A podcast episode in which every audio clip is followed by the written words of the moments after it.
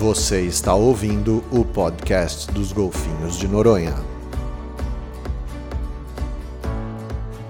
Bom dia, boa tarde, boa noite, caríssimos ouvintes. Aqui quem fala é Cintia Gerling, coordenadora de Educomunicação Ambiental e Sustentabilidade do projeto Golfinho Rotador, que conta com o patrocínio da Petrobras.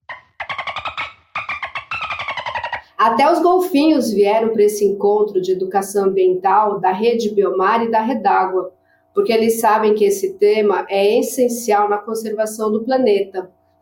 Os golfinhos até já sabem quem é a Rede Biomar, que é uma rede de projetos de conservação marinha patrocinados pela Petrobras, que são Albatroz, Baleia Jubarte, Coral Vivo, Golfinho Rotador e Meros do Brasil, mas eles estão curiosos para saber quem é esse pessoal da Redágua.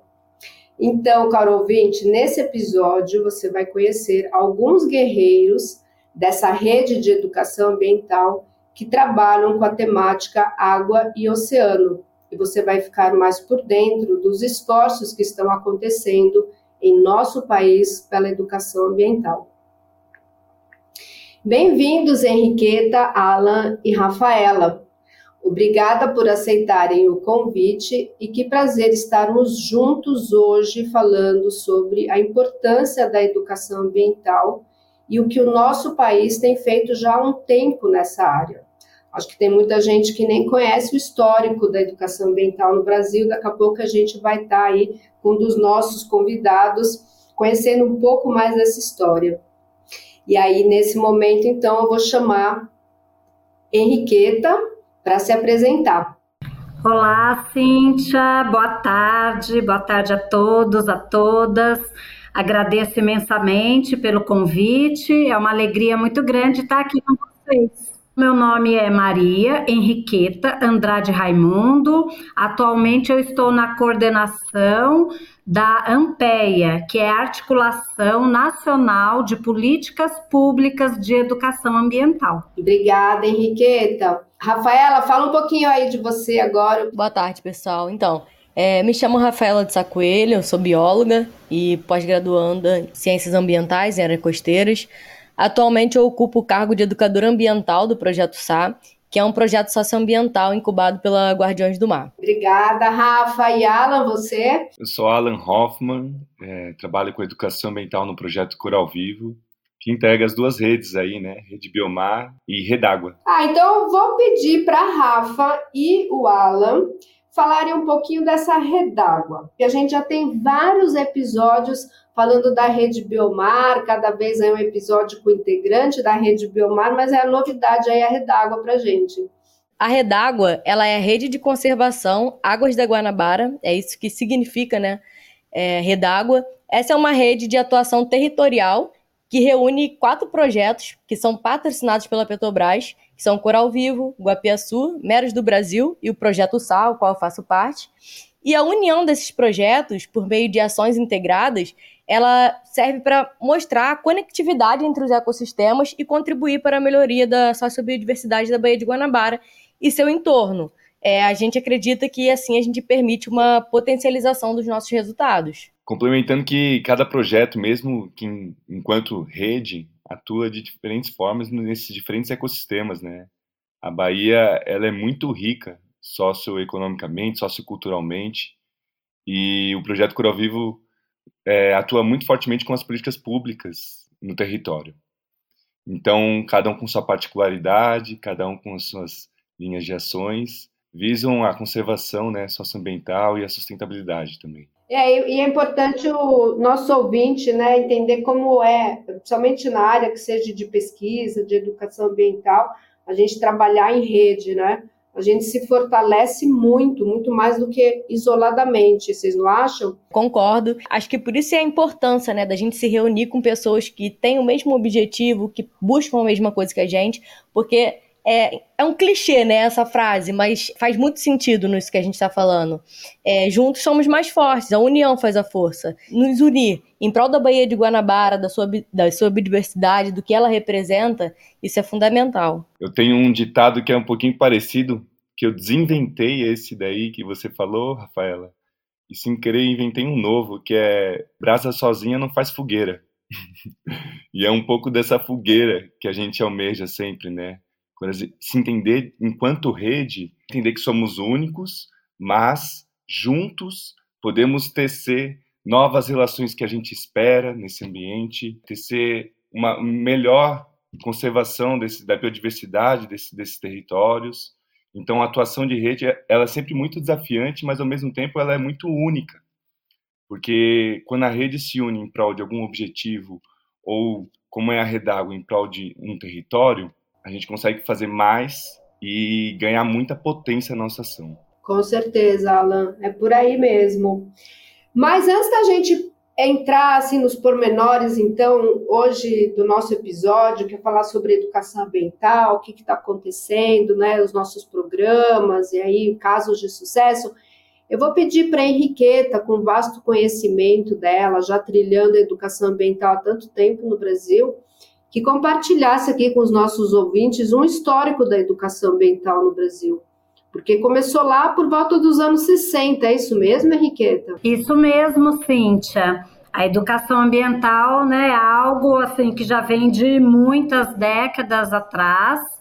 É, pessoas que já se preocupavam com os rumos é, que o planeta estava né, seguindo, que a sociedade estava dando é, para o nosso meio ambiente. Então, essas pessoas preocupadas lá na década de 60, final da década de 60, estavam organizadas em pequenos grupos, até que em 1972 teve um marco muito importante para a educação ambiental, porque em 1972 teve a primeira conferência é, da ONU sobre meio ambiente e desenvolvimento. E nessa conferência, com mais de 150 países reunidos, ou seja, né, mais de 150 chefes de estados reunidos nessa conferência, é, falaram pela primeira vez em educação ambiental, no ambiente onde os tomadores de decisão, os chefes de estados estavam ali.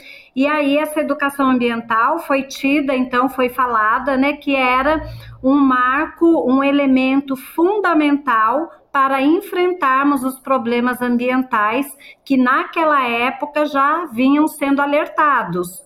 Então, 72 é um ano que marcou muito, né? É, para a educação ambiental é, no âmbito, no cenário mundial.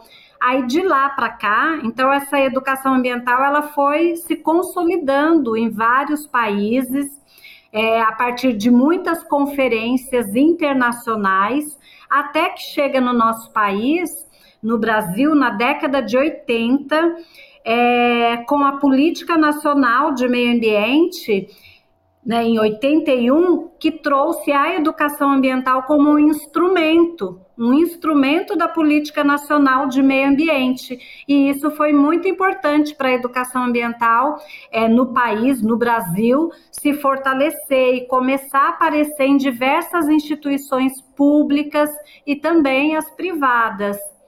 Depois disso, em outra data bem importante para a educação ambiental, um marco legal, político, fundamental para a educação ambiental foi em 1988, com a Constituição Federal, na Constituição Federal de 88 do Brasil, a educação ambiental apareceu, então, é como um dever do poder público de promover essa educação ambiental no âmbito de todas as escolas, mas também para toda a sociedade. Então, olha que importante, porque muitas vezes é, as pessoas acham que educação ambiental é só para escolas mas não é. Nós precisamos de educação ambiental para toda a sociedade, né? Para os adultos, para todas as faixas etárias.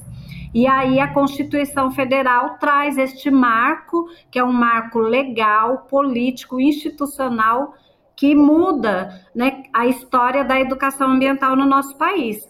A partir disso, a educação ambiental vai ganhando mais visibilidade, vai ganhando mais consistência, aprofundamentos ao longo aí dessa história, até que em 1999 é, criaram uma lei que instituiu a Política Nacional de Educação Ambiental. Então, em 99, 1999, o Brasil ganha essa Política Nacional de Educação Ambiental e, a partir dela, todos os estados também criaram as suas políticas, as políticas estaduais de educação ambiental. E hoje nós temos cada vez mais municípios que estão elaborando as suas políticas municipais de educação ambiental. Então é nessa história que a gente vem né, construindo a educação ambiental, fortalecendo a educação ambiental, ainda temos muito a fazer.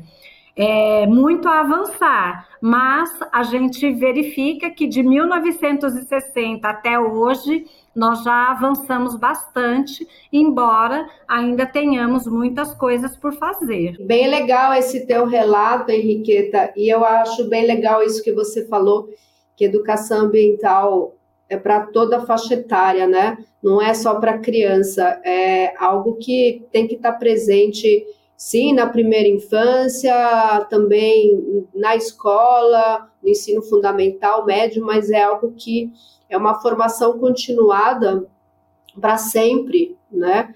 Porque sempre a gente tem novidade, ainda mais hoje, com tanta tecnologia, com tanta coisa para a gente aprender, e cada vez né, o planeta precisando de mais preservação com relação aos seus recursos naturais, mais a gente tem que estar por dentro e não achar que é uma coisa de criança, né? É uma coisa para todas as idades, realmente. Exatamente, Cíntia, porque muitas vezes as pessoas acabam é, colocando tudo nas costas das crianças, dos professores e professoras, né? E a responsabilidade é de todos nós. Então, não importa a idade, não importa onde a gente esteja, todos nós né, precisamos assumir nossa responsabilidade com a proteção ambiental, com a qualidade de vida de todos, né, com a conservação da biodiversidade. Então, é por isso que a educação ambiental precisa ser para todos. Enquanto a gente está vivo, nós temos alguma coisa para aprender, para compartilhar, para ensinar. E educação ambiental, né, passa por isso, por este aprendizado eterno. Somos todos aprendizes e também educadores. Isso é, é o que está escrito no Tratado Internacional de Educação Ambiental para Sociedades Sustentáveis e Responsabilidade Global. Ah, com certeza, porque é desde a criança lá na escola aprendendo né, conceitos básicos, faz, fazendo saída de campo, mas a gente não pode esquecer que dentro de casa a gente também é um possível gerador né, de poluição ou de excesso de consumo, ou uma indústria pesada também é um grande poluidor, ou um hotel, uma posada, um restaurante, assim. Então, todos nós, independente do nosso setor, da nossa área, a gente pode aprender diretrizes, né, para a sustentabilidade, para a gente ter uma gestão ambiental dentro de casa e nos nossos negócios. Então, isso é bem legal que você falou. E eu queria aqui é te perguntar, Henriqueta, ou aqui para a Rafaela, Alan também, que em 1988 teve o primeiro Congresso né, Nacional de Educação Ambiental no Rio Grande do Sul. Não sei se alguém chegou aí, é, ou nem sabia da existência dele, que o, os fundadores do projeto Golfinho Rotador é, foram nesse primeiro congresso. Bom, nessa época eu não estava nem nascido. eu também, eu também não. Tá vendo, Henriqueta? Então nós somos as, as mãezonas aqui, as mais antigas do, do podcast de hoje. Olha, gente, vamos começar a entregar a idade. As mais experientes. É, não, não tem problema, mas eu só quis trazer esse, essa informação é, eu também não tive lá, eu já tinha nascido, mas eu também era bem nova ainda. E, mas eu sei que os fundadores estiveram, né, nesse primeiro congresso de educação ambiental lá no Rio Grande do Sul. Então deixar esse registro aqui que, que teve esse evento também, né? Então eu queria agora saber um pouquinho da, do Alan e da Rafa, a opinião de vocês sobre essa ideia, né, que às vezes é meio polêmico, é, que diz que a educação ambiental deveria ser ou não ser uma disciplina nas escolas. O que, que vocês acham disso? Também vou querer depois escutar a opinião da Henriqueta. Eu, Rafaela, eu não curto muito essa ideia da educação ambiental ser uma disciplina à parte, uma opinião minha. É, eu acredito que ela deva ser tratada de forma transversal e interdisciplinar. Na verdade, o pilar da educação ambiental é a interdisciplinaridade. É, e ela deve permitir não só essa comunicação né, entre os saberes curriculares, mas também os saberes do cotidiano. E a gente tem buscado isso, não só o projeto SAR, mas acredito que é, os projetos da Redágua também têm buscado é, essa interdisciplinaridade das nossas ações, das nossas atividades, quando a gente vai à escola. Como a Rafaela falou, é um, é um tema que já vem, é um debate que já vem acontecendo no campo da educação ambiental. Inclusive, eu acho que foi em 2015 que tentado um projeto de lei para incluir uma disciplina dentro do currículo, né, de educação ambiental. É, bom, de acordo com a política nacional de educação ambiental, ela é, ela tem que ser tratada em todas as modalidades do ensino de forma inter e transdisciplinar. Na minha percepção, é, eu entendo muito semelhante à política nacional de educação ambiental, mas eu entendo também há um desafio, né? Porque esses temas integradores, é, como é chamado né, no sul da Bahia, como é a educação ambiental, eles são, por vezes, não muito estimulados dentro da própria escola é, para que faça parte do dia a dia da escola, né? Dos, dos, projetos de sala, do projeto de escola. Inclusive, nem são mencionados nos projetos político-pedagógicos de cada escola. É um documento norteador que toda escola tem para nortear a prática, é, para dizer qual é a posição da escola frente a determinadas questões, enfim. Então, é um desafio muito grande entender que é o papel da escola é, fazer que mobilize esse tema dentro das diversas disciplinas né, na grade curricular, até porque a gente não pode fechar a educação ambiental para as disciplinas de ciência, por exemplo. A gente tira a possibilidade da história, da geografia, da matemática, e todas as outras disciplinas para tratarem do tema, né? Mas a dificuldade está nisso, o desafio está nisso. É fazer que os coordenadores, diretores, professores entendam da importância do campo da educação ambiental e, a, e como mobilizar todos juntos o mesmo tema dentro da escola, dentro da grade, dentro do currículo e inclusive no desenvolvimento das habilidades. Se a gente for pegar a BNCC, que é aquela que é a Base Nacional Comum Curricular. É uma base onde os professores norteiam hoje a, as suas práticas, né? A prática escolar, quando desenvolve os planos de aula, olhando as atividades a serem desenvolvidas. É, na BNCC, a educação mental está citada, inclusive, né, no início do documento, como esse tema integrador, transdisciplinar, é, assim como outros, outros, outros temas, como educação humanos, educação das relações étnico-raciais.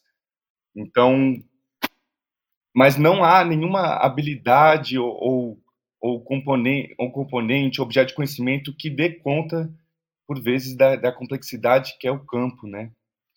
É, então, tá na responsabilidade desses é, gestores da escola fazer essa mobilização desse conhecimento para todos os diferentes campos do saber. Bem, bem completa a tua resposta, obrigada. E Henriqueta, o que, que você acha disso? Muito bom, Cintia, ouvir aí a Rafa, o Alan, né? E eu estou de acordo com eles. Então, eu também é, sou favorável a uma educação ambiental que não seja disciplina.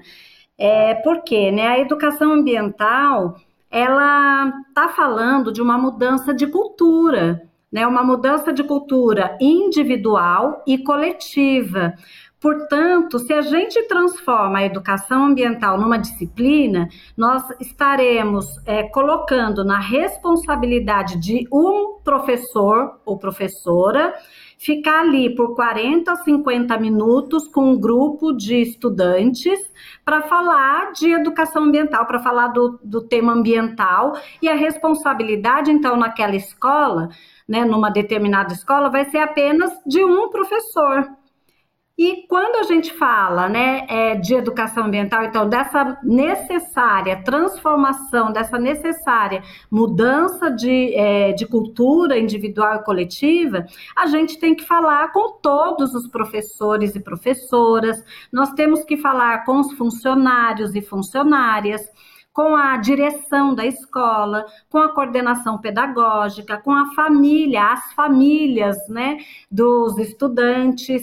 Então passa por toda a escola, não dá para ficar apenas em uma disciplina. A educação ambiental precisa ser abraçada por todas as disciplinas, precisa ser abraçada pela gestão da escola. Então por isso que a gente fala que a educação ambiental, ela tem que estar no currículo escolar de forma ampla ela tem que estar tá no projeto político pedagógico da escola, né? Ela tem que estar tá ali de forma intencional para que todos os estudantes daquela escola, para que todos os professores ajudem nessa transformação cultural, individual e coletiva, porque senão vai ficar na responsabilidade de um professor por 40 minutos trabalhando com alguns estudantes.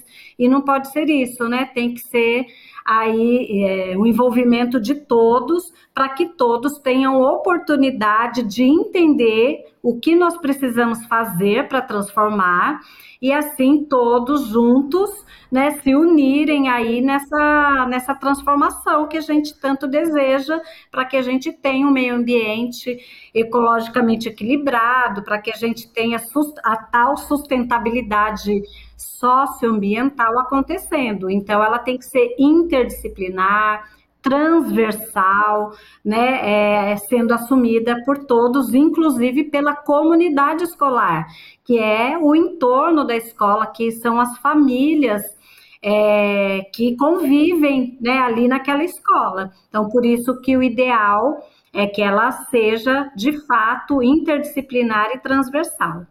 E até complementando, Henriqueta, né? A estrutura da escola também deve ser adequada, né?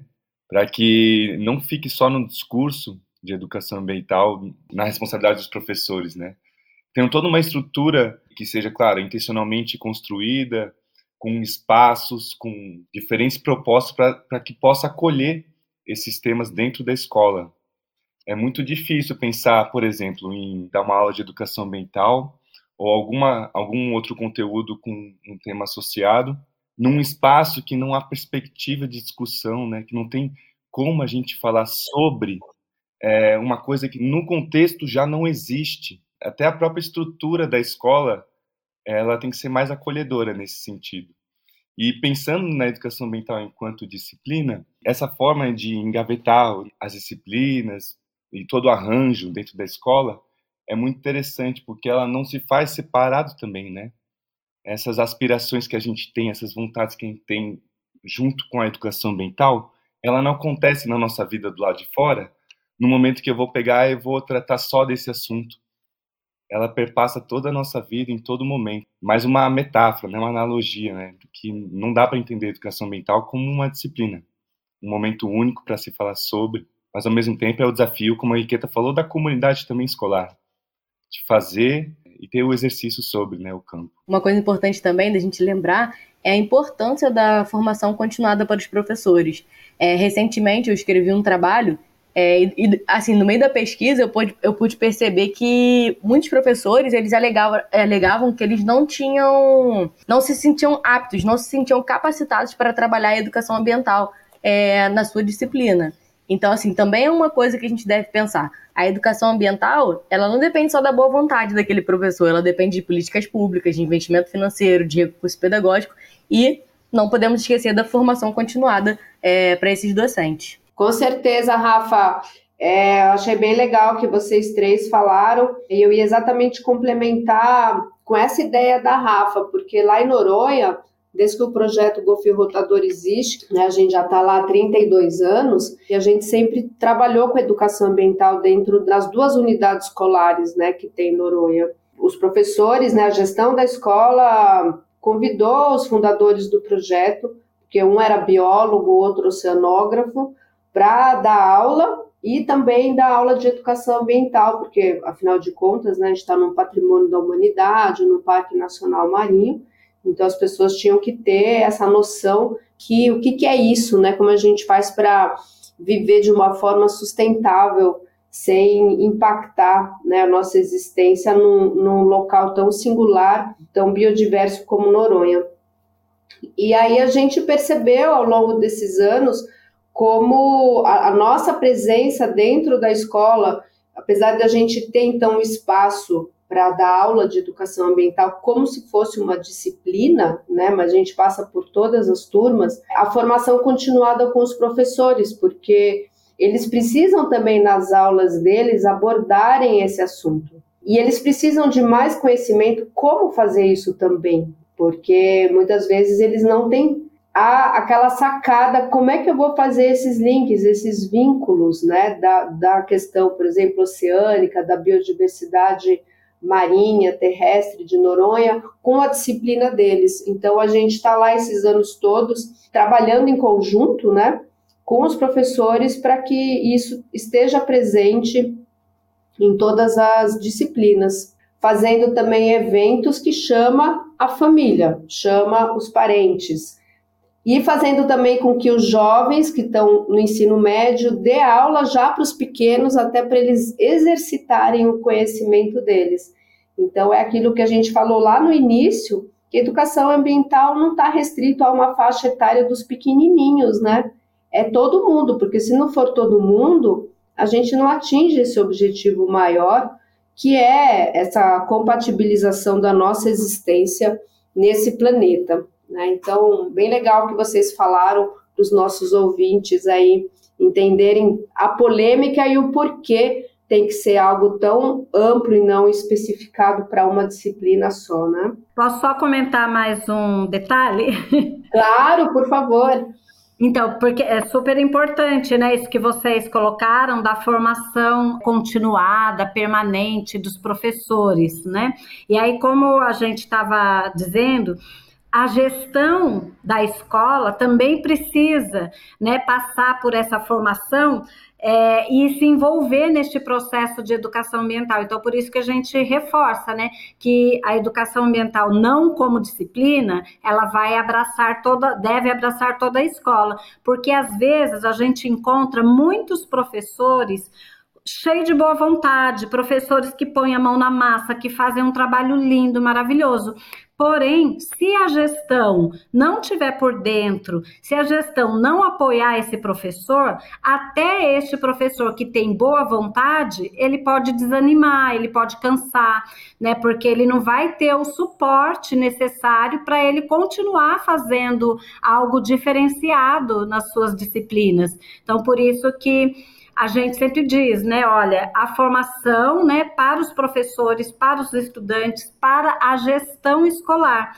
né? O gestor da escola, os coordenadores também precisam dessa formação continuada e permanente. Perfeito. E aí, já que a gente está falando das nossas oficinas, das nossas aulas, da nossa presença nas escolas, eu vou querer que o, o Alan e a Rafa fale um pouquinho do programa de educação ambiental deles nas escolas aqui para os nossos ouvintes conhecerem, até porque eu acho assim, a gente que trabalha com o golfinho, que faz parte daquela famosa fofofauna, né? É muito fácil você sensibilizar, principalmente criança, né? Com relação ao respeito ao golfinho e etc. Mas vocês trabalham com dois animais, né? Que é o coral, coitado, que às vezes é confundido com uma pedra, né? Que parece que nem vida tem. E o caranguejo, que tem gente que quer comer o caranguejo, eu quero comer, né? Ou então tem medo, não acha ele bonito, uma coisa assim. Então deve ser desafiante para vocês, né? De fato, o, o coral não está nem perto de ser carismático para muitos, né? É, parece uma pedra mesmo, ou mesmo para as gorgônias parece uma planta está longe de ser um ser vivo, né, que respira, que se reproduz. Mas a nossa aproximação com o ensino formal, com as escolas, nós temos uma ação dentro do projeto Coral Vivo, que é o desenvolvimento de projetos pedagógicos nas unidades escolares. A gente teve uma perspectiva sempre muito crítica da nossa, da nossa atuação com a escola, no sentido de como a gente vai fazer essa aproximação. E foi mais ou menos em 2012 que foi criada a rede de educação do projeto Coral Vivo. A rede de educação é, é composta por os, educadores do projeto Coral Vivo e professores da rede de ensino, é, aí voltado mais para o ensino médio. E essa parceria que a gente faz com esses professores, desde, desde o subsídio técnico e financeiro, ela já vem há longo tempo com o desenvolvimento de projetos nas escolas, respeitando as particularidades de cada escola. Ou seja, é, nesses ciclos aqui tem um projeto Coral Vivo, nesse ciclo a gente está trabalhando com pano de fundo os resíduos sólidos. Mas cada professor teve a liberdade de olhar para sua escola, olhar para o PPP, que é o projeto político pedagógico da sua escola, olhar para o contexto dos alunos e o contexto territorial e escrever algum projeto que desse conta desse tema socioambiental, de alguma problemática existente. E olha que interessante, todos tiveram esse pano, todos os projetos tiveram esse pano de fundo, os resíduos sólidos, mas todos de diferentes formas. Tem uma professora de um colégio indígena em Coroa Vermelha que fez uma pesquisa mais social sobre a relação dos indígenas com o rio e os resíduos. E foi super bacana é, nessa nesse fim de ano agora teve resultados muito legais que, que onde ela foi à comunidade com os alunos fazer a, a devolutiva da pesquisa e um pouco dessa dessa divulgação científica, né? Teve um outro colégio que, que duas professoras elas conseguiram fazer uma, uma articulação onde implementaram um ecoponto, que é esse centro de captação de resíduos, para que atendesse a comunidade escolar também. Fora que os alunos também foram provocados para fazer feiras sustentáveis a partir né, de produtores locais, de produtos né, é, sustentáveis. Então, dependendo de cada escola, ela tem uma abordagem que trata os resíduos sólidos, né? E o Coral Vivo está nesse papel de trabalhar com os multiplicadores nessa perspectiva de entendendo que o, o professor ele tem maior compreensão do processo da escola e do aluno, para que haja uma continuidade no processo educativo do aluno, para que a proposta ela venha junto com um projeto de sala, que ela seja respeitosa ao projeto da escola e de olhos bem abertos para o contexto da escola, o contexto territorial. E é muito interessante porque já foi feito diferente um pouco. Né? Nós propomos projetos, um projeto único e foi replicado e teve resultados muito bacanas também. Porém, essa tem, tem essas particularidades, ela, elas, são, elas são muito interessantes, porque elas atendem especificamente cada, cada lugarzinho, cada bairro. Por exemplo, nós, acredito que nunca procuraríamos um, um projeto que tratasse de aldeia indígena onde não tivesse aldeia indígena. E no colégio indígena, que está situado numa das maiores aldeias urbanizadas do Brasil, tem um projeto que diz sobre isso. Então, ele é voltado mais para o ensino médio, né? Geralmente ali no segundo, terceiro ano, e a gente vê resultados maravilhosos, porque ele tem uma, muito uma pegada de iniciação científica, sabe? Uma alfabetização científica. E alunos interessados para ingressarem em universidades, né, em faculdades, ou trabalharem em gestão ambiental.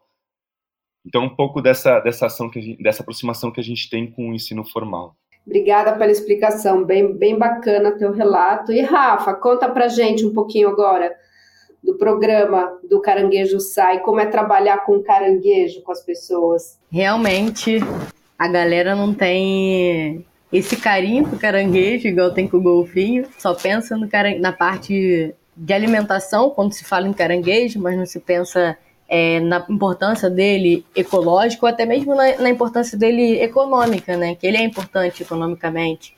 E o projeto SAR, a missão dele é a conservação dos ecossistemas costeiros, com foco no manguezal onde vive o caranguejo. Mas, infelizmente, a gente sabe que no inconsciente coletivo, o manguezal ele é visto como um ambiente sujo, um ambiente lamoso, cheio de mosquito e de pouca importância. E aí a educação ambiental ela entra.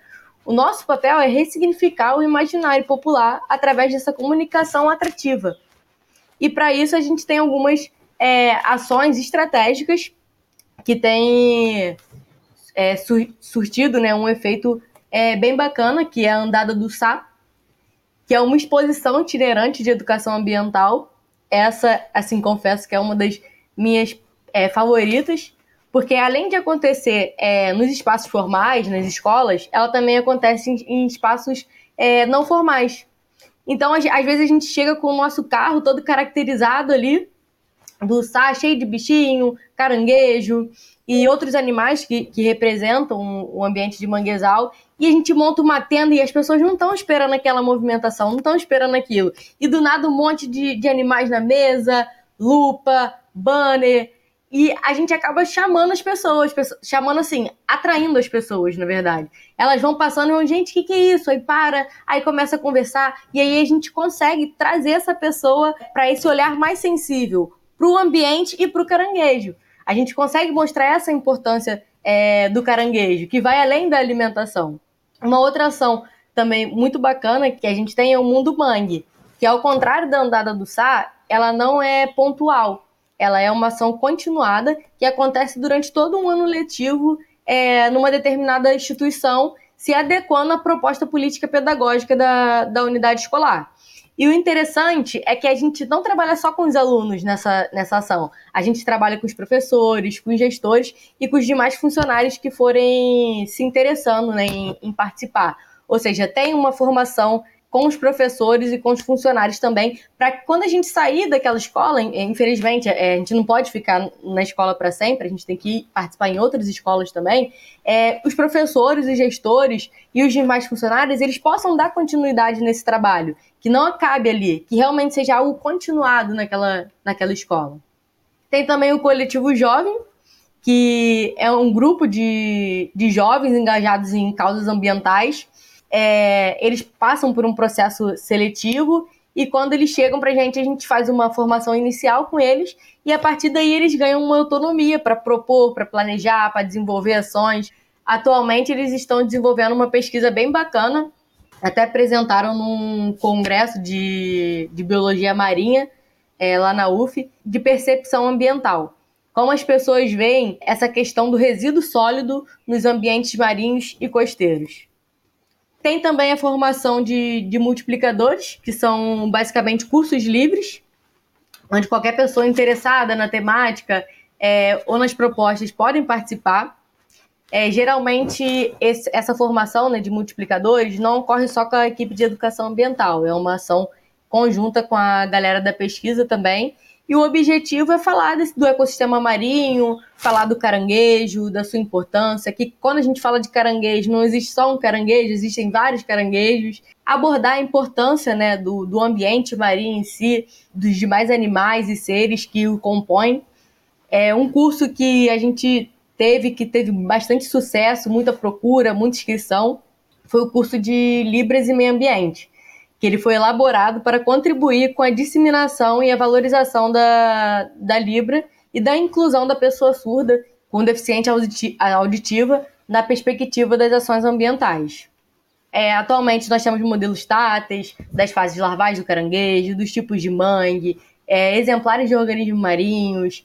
É, além disso, a gente conta com inúmeros materiais é, acessíveis, vídeos no YouTube, é, em Libras, para que a gente consiga inserir pessoas com diversidades funcionais nessa disseminação das, das, boas práticas. Que legal, Rafa. Eu já vou até dar aqui uma dica para os nossos ouvintes. É, o nosso último episódio de podcast, o de outubro, foi com o pessoal do Coral Vivo, sobre esse bicho coral e as espécies que tem aqui no Brasil, as endêmicas, as fora do Brasil, enfim, como é que está a saúde dos corais, a questão do branqueamento, o que, é o branqueamento, se está morto, não está. É bem bacana o episódio, vale a pena escutar. E já vou dar a dica que a gente vai, vai convidar o pessoal do Caranguejo Sá para a gente fazer o nosso próximo episódio de podcast, exatamente falando sobre o caranguejo Sá e as espécies, enfim, a importância, o valor econômico, para as pessoas entenderem mais que bicho é esse, né? E a importância ecológica desse animal. Que alegria, Cíntia. Obrigada pela oportunidade. Ah, com certeza. A gente tem que valorizar todos os bichos, independente de todas as vidas, né, que estão nesse planeta, independente se é fofo ou não é fofo, né? Não tem, não tem isso, né? Continuando aqui, nosso dia de hoje aqui, para o pessoal saber, a Henriqueta, o Alan, a Rafa e eu tivemos agora no início de dezembro, por nove dias, imersos em uma oficina sobre indicadores de educação ambiental, que foi promovida pelo projeto Coral Vivo, né, e aderido aí por alguns projetos da Rede Biomar, da Redágua. E a procura foi grande, né, Alan? Estourou até, inclusive, as inscrições. Eu fiquei sabendo que tinha mais gente querendo se inscrever e não, não tinha mais vaga. Foi sucesso, hein, não foi? Pois é, é, a primeiro momento abrimos 40 vagas e a gente não imaginou que duas semanas ia preencher todas essas vagas.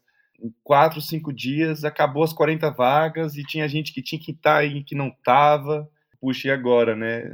A gente foi abrindo espacinho aqui, espacinho ali e foi entrando todo mundo. Foi uma oportunidade única, né? Uma ação dessa. Ela foi idealizada a mais ou menos 2021, é, quando a gente estava escrevendo o contrato do projeto Coral Vivo. E naquela época tinha o Monitora EA, que eu acho que a Henriqueta vai poder falar um pouquinho melhor para a gente.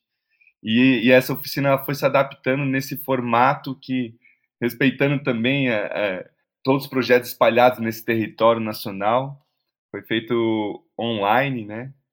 E foi muito rico. Foi, foi com certeza. E aí eu queria exatamente chamar a Henriqueta para compartilhar conosco o conteúdo importantíssimo dessa oficina, né?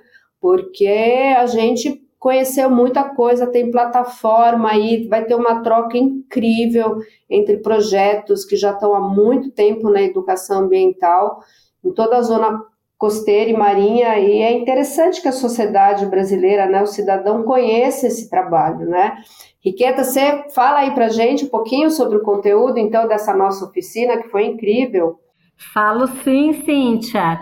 Ai, foi muito legal a oficina, né? Gente super interessada, né? E pessoas que estão com a mão na massa, que estão fazendo os projetos, desenvolvendo projetos especiais aí na nossa maravilhosa zona costeira e marinha do Brasil.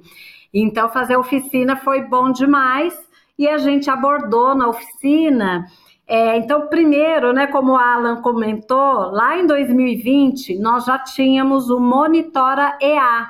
O que, que é o Monitora EA? É o Sistema Brasileiro de Monitoramento e Avaliação de Políticas Públicas de Educação Ambiental. Este sistema monitorear, ele foi construído de forma participativa, sob a responsabilidade, a coordenação da ANPEA, que é a Articulação Nacional de Políticas Públicas de Educação Ambiental.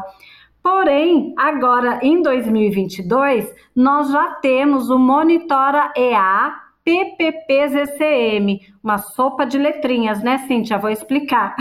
Vamos, explica aí, que a gente sempre enrola a língua quando fala isso. É verdade, é muito P, mas eu vou falar, ó, PPP é de projeto político pedagógico, então PPP. ZCM é zona costeira e marinha. Então, a gente tem o PPP-ZCM, Projeto Político Pedagógico da Zona Costeira e Marinha do Brasil. Este PPP-ZCM, ele foi elaborado é, entre 2019 e 2021.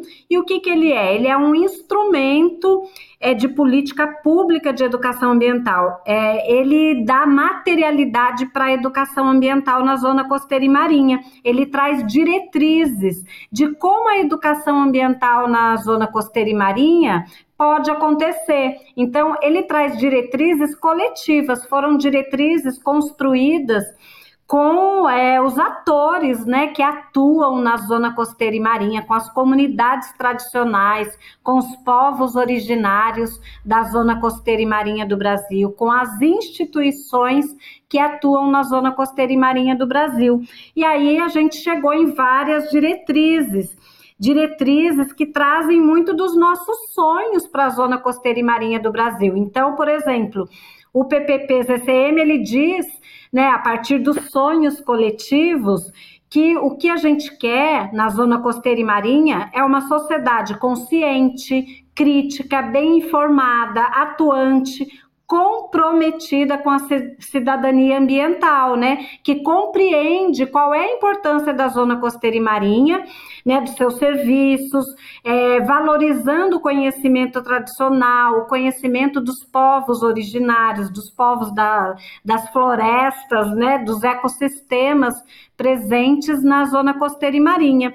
Mas para a gente saber se tudo isso, se esses sonhos estão de fato acontecendo, né, nós precisamos monitorar, nós precisamos avaliar a educação ambiental que a gente está fazendo na zona costeira e marinha. Então, por isso, a oficina que nós estivemos juntos, é, ela abordou é, temas como monitoramento, avaliação, indicadores, a plataforma monitora EA PPPZCM, além do próprio PPPZCM. Então foram vários conteúdos que nós abordamos e a gente trouxe a importância de monitorar e avaliar aquilo que a gente faz. Né? Então, a oficina focou bastante nisso.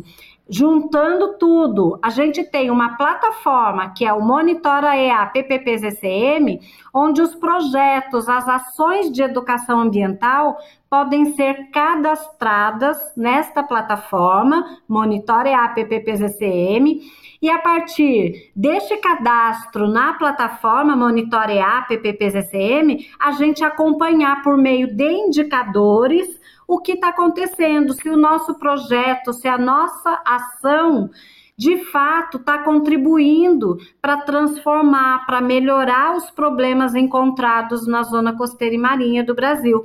Então é muito legal a gente entender. Então as instituições, as escolas, as prefeituras, as ONGs, é, as associações comunitárias que desenvolvem alguma ação de educação ambiental entram nessa plataforma, cadastram ali a sua ação e vão acompanhar, vão criar é, diálogo, sinergia com outras com outros projetos, com outras ações, vão conhecer, né, outras ações e assim poder uma cooperar com a outra, uma ajudar a outra e uma aprender com a outra para melhorar o seu projeto. Então, tudo isso foi abordado na oficina, né, trazendo aí os indicadores que são também, né, é, o indicador é uma forma da gente verificar se o projeto que a gente está fazendo está é, tá indo bem ou não está. Então, o indicador é um sinal, né? É uma fotografia, é um sinal se a chuva está chegando ou não, sabe? Então, a gente verifica, né, é, nesses indicadores, meios da gente é, avaliar aquilo que a gente está fazendo e assim poder melhorar, é, aprimorar melhorar cada vez mais para que a gente, de fato, transforme os territórios, para que, de fato, a gente consiga causar algum impacto positivo no território onde a gente trabalha, onde a gente desenvolve a nossa ação. Então, é mais ou menos isso, Cíntia, estou resumindo. Ah, sim, mas isso já foi um bom relato, Riqueta, porque é, acho que todo mundo aqui vai concordar comigo que um dos grandes desafios né, da, da educação, a, da educação de forma geral, da ambiental também, é diminuir exatamente a distância entre o que a gente fala e o que a gente faz, né? Ou seja, que a pessoa seja educada ambientalmente em suas ações, no seu dia a dia. E, e para isso a gente tem que demonstrar com veracidade, né, com os nossos resultados. Existe aquilo que a gente fala muito hoje sobre a teoria da mudança. Como é que você vai mensurar isso? Fazendo avaliação, mostrando resultados, né? Até porque a gente precisa demonstrar isso para a sociedade, para o governo, para os nossos patrocinadores, e eles, assim, é, estimular o apoio é, ao nosso trabalho, porque a gente também precisa deles, né? Um precisando do outro. E, e, se a gente não mostra resultado, como é que a gente pode mostrar que o nosso trabalho é sério? Então, essa, essa plataforma com esses indicadores é, foi uma ideia incrível e a gente pode sempre estar se autoavaliando e fazendo as mudanças, que as mudanças são sempre bem-vindas também, né? Porque as gerações vão mudando, os problemas vão mudando, né, movimentos ambientais vão acontecendo, demandas vão aparecendo, então é uma forma também da gente sempre estar tá se retroalimentando e, e se melhorando sempre, né? Isso. E eu queria que a Rafaela, como participante, falasse alguma coisa, assim, como foi a experiência dela durante a oficina. Concordo com os meus colegas, foi uma experiência enriquecedora. Muitas vezes é, vemos várias iniciativas serem desenvolvidas, mas não se sabe como elas realmente impactam e transformam o território ou as pessoas envolvidas. E aí a gente acaba se deparando com a importância dos indicadores. Eles servem para isso, para monitorar e avaliar, ou seja, gerar uma análise crítica para aprimorar as práticas e ajudar na mudança de rota. Ou até mesmo não, né? Simplesmente parar e perceber, ah, minha prática pedagógica como educador ou como educadora está coerente com as diretrizes de educação ambiental e com os indicadores que eu quero alcançar com determinada ação ou atividade. Tá de acordo, tá legal. E acho que tudo isso contribui para o fortalecimento da educação ambiental, o que é determinante para a valorização e reconhecimento do, do nosso trabalho. É, outra coisa também que, que eu queria pontuar foi a oportunidade de conhecer a plataforma é, colaborativa Monitorear. Eu não conhecia, e essa, essa plataforma justamente faz isso, ela cria essa oportunidade de, de ponderar a efetividade das nossas ações na zona costeira e, e na zona marinha do, do Brasil. Sempre a gente tem o que aprender, né? É incrível. Hoje tem tanta coisa bacana por aí. Vou convidar aí nossos ouvintes também para dar umas buscas nos nossos trabalhos, nas nossas mídias, né? Todo mundo aí tem Instagram, Facebook, e YouTube, e tá mais por dentro dessas coisas que estão acontecendo, é, porque é uma forma também de nos ajudar, né? É estar tá compartilhando aí nosso, nosso conteúdo. E eu queria conversar agora com vocês essa questão que a gente falou da teoria da mudança, né? Se o Alan e a Rafa poderiam citar algum exemplo assim real que vocês viram em algum jovem ou alguma criança ou algum pai que foi falou com vocês e deu algum relato que vocês falaram, gente, que legal, ó, um caso de sucesso, o meu trabalho está fazendo efeito. Acho que é legal compartilhar aqui com os nossos ouvintes algumas dessas histórias bacanas de sucesso. Na verdade, eu não sei se é, se é prepotência da minha parte, se for, já até adianta aí o meu pedido de perdão pra galera. Ah. Mas eu me vejo como um exemplo de sucesso na educação ambiental do projeto SA, porque eu não cheguei lá como educadora ambiental. É, eu cheguei lá no projeto em 2018, mais ou menos por ali, talvez um pouquinho antes, através de uma das ações do projeto, que era o Coletivo Jovem. E eu acabei simplesmente me apaixonando. Eu estava ali no início da graduação. Eu me apaixonei pelo trabalho realizado na ONG Guardiões do Mar, principalmente pelo projeto SA, que promovia essa sociobiodiversidade na, na zona costeira através da valorização das comunidades tradicionais. Acabei me voluntariando, participando de algumas ações, vendo uma coisinha ali, vendo outra coisa ali e me identifiquei. E após formada, eu acabei é, integrando a equipe nesse intervalo aí, né? Eu aprendi muito, é, conheci muita gente bacana, muita gente que realmente está ali querendo fazer a diferença, fazendo acontecer, muita gente empenhada na vivência, na, no estreitamento de, de relações com essa com a comunidade tradicional. Eu aprendi sobre a importância biológica, econômica, social e ambiental dos manguezais, que Infelizmente, ainda é um, um ecossistema muito prejudicado pela, pela desinformação. Mesmo na faculdade, eu não tinha a, a dimensão do que era esse ecossistema. E eu aprendi lá, através de uma das ações do, do projeto. Eu poderia citar muitas coisas, mas eu acho que nada seria tão fidedigno como minha própria história lá dentro. Eu comecei lá no pouquinho como voluntária, me apaixonei, me apeguei e hoje estou junto dessa, dessa galera do bem, tentando é, engajar mais pessoas em prol dessa causa. Ai, que, que lindo, Rafa, a tua história. Eu fico super feliz quando eu vejo essas histórias dentro dos projetos, né? Porque tanta rede Biomar, que, eu, que é o que eu conheço mais, né?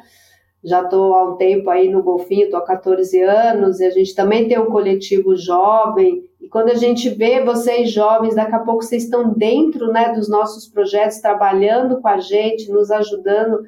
Eu acho isso o melhor exemplo que tem. Amei, parabéns, parabéns mesmo. Não é nada de prepotente, não. é a teoria da mudança na real, né? É isso que a gente gosta de compartilhar, boas notícias. E você, Alan? Bom, é até difícil falar depois da Rafaela, né? Mas eu posso citar dentro do projeto Coral Vivo, acho que dois exemplos diferentes, né? Nós temos um programa chamado Programa Recrutinhas. Recrutinha é o nome do filhote do coral. Logo quando ele assenta, depois da né, toda a reprodução, vem na fase larval, aí ele é um recruta. E tem esse programa Recrutinhas, que ele hoje a gente tem uma parceria com a Associação Filhos do Céu, é uma associação em Arraial da Ajuda, está localizada dentro de um bairro que tem uma vulnerabilidade socioeconômica, trabalha com crianças no contraturno, né? E a gente, do, nós do Coral Vivo desenvolvemos esse programa que ele propicia levar esses alunos, essas crianças, para diferentes ambientes em Arraial da Ajuda, Porto Seguro. Sejam eles, né, ecossistema manguezal, na praia, nos recifes de coral, para ver falésias, ou na tarifa dos pescadores, todos eles a gente tende a, a trazer um pouco da relação social associada àquele ambiente. Então, se está na praia, já tenta puxar alguém ali que trabalha com turismo, com pesca. Na tarifa foi o mesmo. Se está no manguezal, é chamar o catador e a catadora para que possa ter um desenvolvimento de, de um pertencimento, né? É a pessoa se sentir pertencente, saber dos ambientes naturais, dos ecossistemas que estão ali no território. E é muito legal, porque o programa mais ou menos ele já aconteceu por dois anos e a gente vê as crianças lembrando de falas assim muito específicas assim. É, por exemplo a glândula de sal na árvore de manguezal é um, são coisas assim que depois de dois anos né quando a gente foi fazer uma recapitulação que é muito interessante de ver. E a gente nota que cada vez mais elas estão mais atentas mais engajadas, mais curiosas, e, e isso acredito fielmente que vai desenvolvendo aí uma capacidade, muito de uma cidadania ambiental, né, tanto que a gente almeja. E o outro exemplo que eu queria trazer já não é nem com criança nem com jovem. É uma ação que a gente tem sobre economia circular e consumo consciente. Nós estamos fazendo, é, já faz um, mais de um ano, é, ações numa associação de moradores da praia de Curuípe, que fica ainda em Porto Seguro, num dos distritos é, de Porto Seguro. E a associação, ela, ela, ela está presente dentro de uma complexidade gigante, assim, de unidades de conservação. Inclusive, uma delas é uma reserva extrativista. E, a, e, a, e os membros da associação cham, chamaram a gente para que a gente olhasse mais para o território, porque estava tendo uma série de problemáticas ali, assim como a associação estava completamente desmantelada, desintegrada, os membros já não estavam se reconhecendo mais na associação, estava um negócio muito interessante ali, a gente tinha já esse viés da economia circular para trabalhar com gestão territorial, uso, uso sustentável dos, dos recursos naturais, e quando a gente chegou lá, a gente fez um trabalho muito bacana, acho que já tivemos nove encontros, eles acontecem quinzenais ou mensais, com mapeamento diagnóstico do território, mapeamento participativo, elencar os principais problemas do território, desenvolver os planos de ação. E está sendo muito interessante, muito interessante, porque a comunidade a gente vai vendo ela cada vez mais integrada, ela cada vez mais, é, cada um escutando mais o outro, é, tendo espaço de convivência consolidado, como é também uma associação de moradores, né? entendendo que é esse, essa micropolítica, esse espaço é um dos primeiros espaços que a gente pode decidir sobre o nosso meio. E foi muito interessante que conseguiram uma sede nova e, e esse proprietário da sede nova reconheceu o trabalho do projeto Coral Vivo junto com a associação. Então isso, de fato, no meu olhar, na minha prática enquanto educador mental, é, me enche de satisfação. Nossa, eu fico até arrepiado. E quem me conhece sabe que eu me arrepio bastante, mas agora estou arrepiado mesmo. Isso vem com a idade, viu, Alan? Não se preocupa, que só vai piorando essa situação. Então, eu gostaria até de fazer uma parte aí na fala do Alan, da Rafa, né, que é bem emocionante, realmente, né, gente, vocês trazerem esses relatos aqui, e aí dizer o seguinte, né, o, o que isso tem a ver com monitoramento, avaliação, indicadores, o que isso tem a ver com a teoria da mudança, o que isso tem a ver com o Monitora EA, com a plataforma Monitora EA PPPZCM. É, então, essas experiências, esses relatos né, que Rafa e Alan é, apresentaram aqui para gente, são necessários da gente dar visibilidade para isso. E a plataforma Monitorear PPPZCM, ela possibilita isso, sabe? A gente precisa fortalecer a educação ambiental que nós desenvolvemos. Para a gente fortalecer, um dos caminhos é justamente é, a visibilidade, né? mostrar o que a gente está fazendo e com base em indicadores. Né? Então, não é mostrar, ah, eu acho que essa experiência foi importante para tal coisa.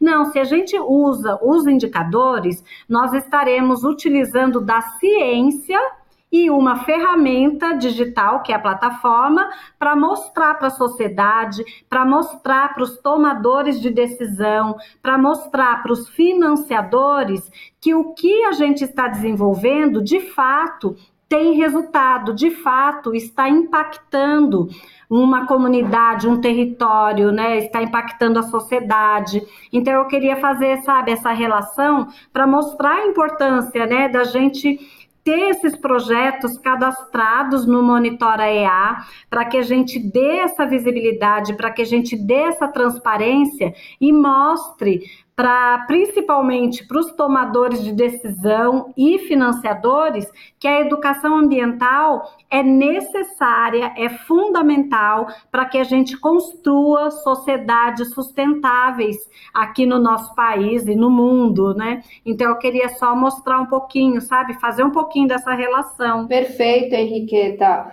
Até porque a gente não sobrevive, né, sem os recursos naturais. Hoje a gente chegou num patamar, quando a gente pensa no nosso conforto, nossas casas e carros e celulares e esse tanto de coisa que não tem como a gente nem consumir, né? A gente não precisa, óbvio, exagerar ou ser um consumo inconsciente, mas a gente precisa disso tudo. E isso tudo vem dos recursos naturais, né? É, isso saiu da fábrica, mas a fábrica foi pegar lá na natureza os recursos naturais para fabricar tudo isso.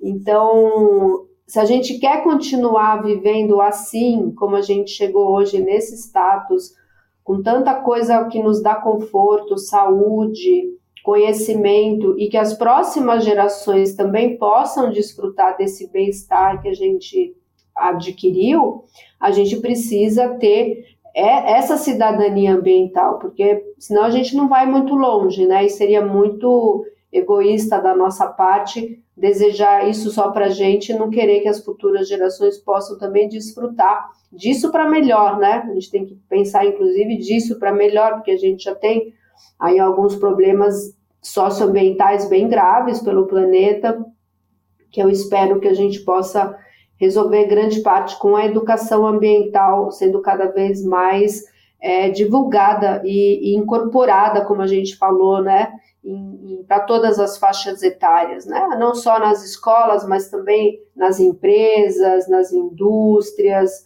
é, nas prestações de serviço de forma geral, que seja, como eu falei, num restaurante, numa posada, dentro das nossas casas. Isso tem que ser realmente colocado dessa forma, né? Eu queria falar um pouquinho sobre é, essa oficina, que é a oficina sobre indicadores de educação ambiental, que foi no, nós que propomos essa ação junto ao patrocinador, né, e ampliamos para as redes. É muito legal que trabalhar em rede, porque um mais um não é dois, né? Nem dois mais dois é quatro. Né? A gente se soma, mas a gente se multiplica. E quando a gente se autoavalia enquanto projeto, a gente se autoavalia enquanto rede. E é muito legal, foi um pouco que a Rafaela pensou e falou aqui, que é essa possibilidade de olhar para as ações não com indicadores quaisquer. Não posso pegar um resultado típico de quem é engenheiro civil, arquiteto, não sei, e projetar na educação ambiental, né? Resultados, cada um tem, os indicadores são diferentes. E trabalhar com esses indicadores e poder olhar o indicador e falar assim, puxa, nossa, aqui eu poderia fazer alguma articulação institucional e não estou na minha prática. Puxa, aqui nessa minha ação eu poderia estar tá fazendo um plano de comunicação melhor estruturado. Ou até coisas muito simples, assim, que não passam né, é, na, na prática ali, no, no, no fazer de todo dia, que não é o caso, imagino, de todos os projetos, mas é, poxa, será que a gente tem lista de presença para depois comprovar que quantas pessoas participaram? E essas possibilidades que e essas lacunas que vão se abrindo é muito interessante, porque vai dando qualidade à rede, né? É, a rede é essa grande potência de ação. Então, foi muito perspicaz da, da Maria Tereza Gouveia, que é, que é a coordenadora de políticas públicas, que pensou nessa ação dentro do projeto Coral Vivo, em ampliar para as redes e outros projetos patrocinados, lá em 2020, 2021. E fica meu agradecimento muito grande para a Henriqueta e, e todos que participaram também. Obrigada, Alan. Realmente uma parceria muito boa, né? A Tereza Gouveia teve essa sacada aí, né? Quando o Monitora EA foi lançado no final do ano de 2019 e logo imediatamente ela já pensou nas redes, né? Nas redes aí, Redágua, Rede Biomar, enfim, as redes que atuam na zona costeira e marinha do Brasil e já, né, logo teve essa sacada mesmo, né, de da gente se juntar. E é isso, né, gente? Atuar em rede é uma coisa muito importante para a educação ambiental, porque a gente vive num mundo onde a competição está sempre presente, né? E trabalhar, atuar em rede significa cooperação, significa solidariedade, significa um contribuir com o outro. Então, é uma outra lógica, né, de atuação. Então, atuar em rede é fantástico, muito bom. É, eu vou aproveitar e deixar também aqui meu agradecimento da, da, do Coral Vivo ter capitaneado essa ideia, que foi realmente incrível. A gente que mora lá em Noronha, no meio do oceano, super isolado, às vezes a gente se sente, né? Apesar de a gente trabalhar com a rede Biomar já há muito tempo, e temos nossos parceiros também na costa, com algumas universidades, mas foi legal essa aproximação com a Redágua, é, para a gente ter exatamente essa troca de conhecimento, né? E como muitas vezes a gente tem que também fazer ações na costa, para a gente é interessante ter mais parceiros também. E, gente, infelizmente estamos aqui chegando nos finalmente do nosso episódio de hoje. E para a gente finalizar, eu vou querer que os nossos três convidados de hoje, Henriqueta, Rafa e Alan, é, compartilhe aqui com os nossos ouvintes algumas dicas, né? Que independente se a pessoa está diretamente trabalhando nessa área de educação ambiental ou não, como a gente, é, mas todos nós podemos ser educadores e de alguma forma ajudar e fazer parte dessa grande rede do bem. Então, eu queria que vocês deixassem aqui uma, uma mensagem para os nossos ouvintes, como eles podem nos ajudar. É, Cintia, acredito que, que trabalhando localmente, né? É, mas isso precisa ter um trabalho é, interno muito grande, é, se entendendo como parte do meio. Cada um fazendo um pouquinho o seu, no seu espaço, através de ações simples, é, no dia a dia, já é de grande importância e estimular também as pessoas é, da própria casa, vizinhos, famílias, parentes, a também mudar coisas simples, coisas pequenas do nosso cotidiano. Uma dica mesmo é, é começar em casa. O que se faz com, com óleo usado? Qual o destino que se dá a ele? Se joga na pia? Vamos começar a mudar aí, nesse pequeno ato, que aí a gente chega lá. É, um litro de óleo ele pode contaminar absurdos 25 mil litros d'água, muita coisa. Mas com uma decisãozinha, a gente pode mudar isso. Então a minha dica e o meu convite é: vamos começar aí, no simples, separar esse óleo usado e dar um descarte correto para ele.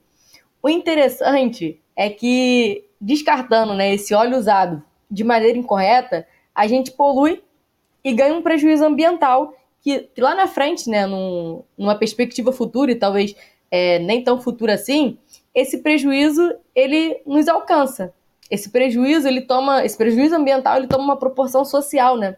Mas se a gente parar para pensar um pouquinho, dar um descarte correto a esse óleo, a gente só tem a ganhar, inclusive até é, ganho econômico. Porque um litro desse, desse óleo entregue a um catador, por exemplo, pelo menos aqui, né, onde eu, eu, onde eu moro, ele vai de dois a três reais. É pouco? É pouco.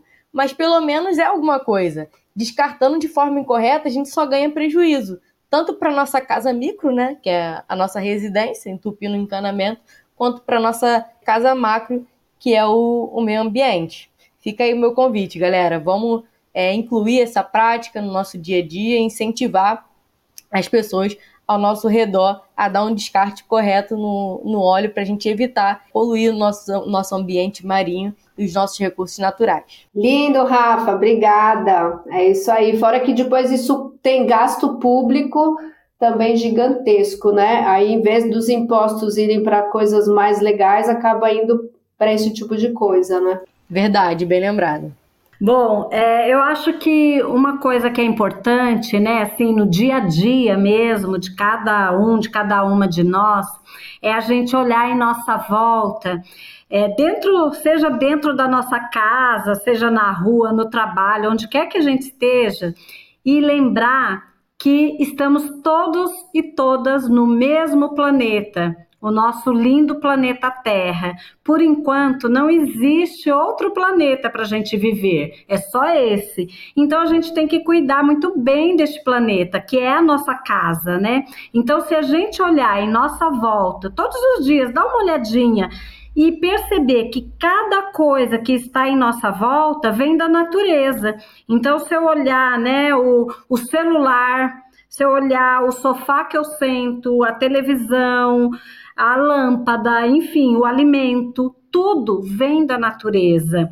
Então a gente precisa, né? Então, assim, a minha dica é: vamos olhar o que tem em nossa volta e perceber que tudo isso está vindo dessa natureza e nós somos parte da, da natureza. Então não existe a natureza ali fora e eu aqui dentro. Somos parte de uma coisa só, somos parte do mesmo planeta. Então a gente precisa conhecer melhor esse nosso entorno, né, para cuidar melhor deste planeta. A outra dica que eu gostaria de dar é no sentido é, político partidário, que é o seguinte, a gente votar consciente. Muitas vezes, né, quando chega a época de eleição, fica todo mundo, ah, eu não gosto de política, eu não gosto de política, mas são os políticos que estão decidindo a nossa vida. Então, eu faço um apelo para que todo mundo vote consciente. O que, que significa votar consciente? Significa a gente pesquisar a vida do nosso candidato. Será que o nosso candidato está apoiando uma causa ambiental? Será que o nosso candidato está fazendo tudo o que deveria fazer? Então a gente precisa cada vez mais ter pessoas comprometidas com o meio ambiente lá no poder, né? A gente não pode pôr qualquer pessoa no poder. Nós precisamos escolher muito bem e para isso a gente precisa olhar o histórico, olhar o currículo, olhar, conhecer a pessoa e votar bem. Então eu faço esse apelo e acho que é isso, então, né? É a gente se conhecer melhor, perceber que somos parte de tudo isso e é, escolher pessoas certas para ocuparem os cargos de poder que vão decidir sobre o nosso meio ambiente, sobre os oceanos, sobre a biodiversidade, sobre o nosso dia a dia. É isso. Obrigada, Henriqueta. Muito bom também, bem lembrado aí dessa importância, sim, com certeza. E Ala, você vai ficar com a saideira, então? O que, que as Ixi. meninas deixaram você falar ainda? Nossa, mas agora pior que a minha fala, pior não, melhor que a minha fala agora vai ser até um pouco embebida das outras falas, né? Para esse desenvolvimento dessa participação social, esse controle social, de saber justamente quais são as medidas mais sustentáveis para o nosso meio, ou até para o exercício da cidadania, né? Quando vai votar, votar consciente. É um desenvolvimento de uma capacidade, né? Somos todos seres de informação. Eu acho que começando localmente, como a Rafa falou, é sentar no, na sua casa com todo mundo e decidir sobre a casa, sobre o que, que pode ou não fazer, vai aumentando a escala, chega no condomínio, se mora no condomínio ou na rua, entender quais são os espaços de decisão aqui nesse lugar, né? De decisão política nesse lugar. E como é que essa conversa entre essa decisão aqui que acontece nesse microespaço no macro? Então, é se engajar politicamente cada vez mais, seja na associação, seja no condomínio, seja na sua casa, nos conselhos da sua cidade, seja compartilhando aquela notícia que é verdadeira, que está tramitando alguma coisa dentro de tal espaço ou outro.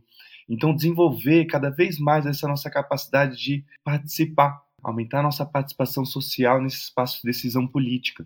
Então, essa fica aqui minha, a minha contribuição, viu? Obrigada, Alan. Muito bom, gente. Olha, adorei, adorei mesmo. Até porque né, eu trabalho com educação ambiental há tanto tempo e estava faltando a gente realmente fazer um episódio bem bacana para os nossos ouvintes sobre a educação ambiental e como cada um pode ajudar. E lembrando aqui para os nossos ouvintes, né, que quem quiser conhecer mais Projeto Coral Vivo, Ampea e projeto, né, o Caranguejo Sá também, a plataforma, quem tiver nessa área, segue a gente, vem com a gente, vamos estar tá junto, o planeta é um só, nós somos só uma família, conhece nossas mídias, dá sugestão também para gente, às vezes, que é legal a gente escutar a voz de vocês também, e é assim que a gente vai aí cuidando da nossa casa, que é esse planeta maravilhoso. Então, obrigada, gente, obrigada, ouvintes. E o próximo, ó, eu já dei o spoiler, vai ser com a galera do Caranguejo Sá, é, para a gente parar de querer só ver ele na panela, né, Rafa? Isso mesmo. e conhecer essas espécies aí, que tem várias, né, ao longo da nossa costa brasileira. As pessoas vão começar a ver o caranguejo, tenho certeza, com outros olhos, depois do, do nosso episódio aí, que vai ser em breve lançado. Então é isso, gente. Muito obrigada. Um beijo em todos vocês e até a próxima. Me despeço também aqui. Peço para que todos é, visitem as páginas do Projeto Coral Vivo, YouTube. A gente lançou uma série nova, Amar o Mar, mais uma temporada da série Amar o Mar. Acompanhe nossas publicações e agradeço a todos, viu? Gente, eu também quero deixar meu abraço a todos e a todas, agradecer pela oportunidade de estar aqui nessa prosa tão boa com vocês. Seguimos juntos aí protegendo o nosso meio ambiente, os nossos oceanos.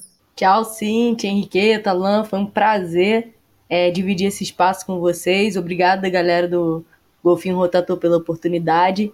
Um abraço aí a todos os ouvintes. Um beijo, gente. Tchau. Você ouviu o podcast dos Golfinhos de Noronha, uma iniciativa do projeto Golfinho Rotador, que conta com o patrocínio da Petrobras por meio do programa Petrobras Socioambiental.